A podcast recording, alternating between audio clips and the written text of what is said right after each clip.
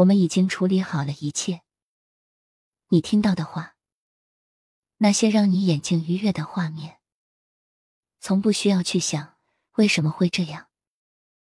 伟大的计算机，填满空洞的大厅，所有生命的礼物，都在我们的城墙内。牢房通常是囚犯居住的地方。我们知道，我们是一个被广泛监视的物种，每一个活动都会被监控，还有你买地、看地和交流的所有东西，将设置一个算法来监控。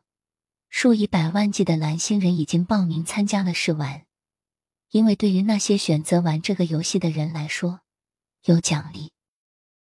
宇宙实际上必须在物质身体中和解，这可不是件容易的事。同时提醒大家，在这个时候，重要的是要确保你得到足够的自然阳光，吃最健康的有机农产品，喝大量过滤过的水，经常锻炼，赤脚在蓝星上行走，尽可能多的接触自然。抵消人造屏幕和灯光的影响。虽然机器可以收集算法和合成大量的信息，但是它们缺少一样东西：创造性想象力的力量。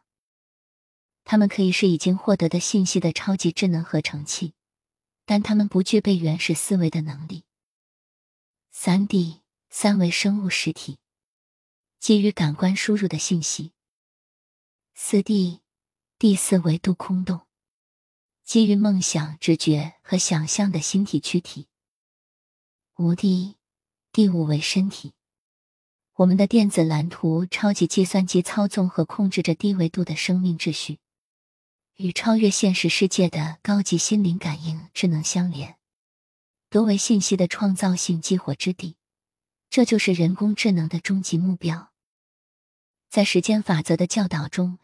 激励是超越光速激活银河光束的银河智慧。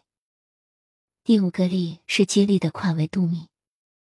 银河光束是一种镜像编码，它智能的指示方向，没有单一的光源，具有高度的交互性、中性、稳定性和无电荷性。对于那些能听到的人来说，这里面有一把钥匙，可以将音轨切换到另一条时间线上。而不是现在正在播放的那条。通过对波的谐波和频率变化的直接了解，共振转换就是运用这些知识，直接从一种存在状态传递到另一种存在状态，从而从一个恒星系统传递到另一个恒星系统的能力。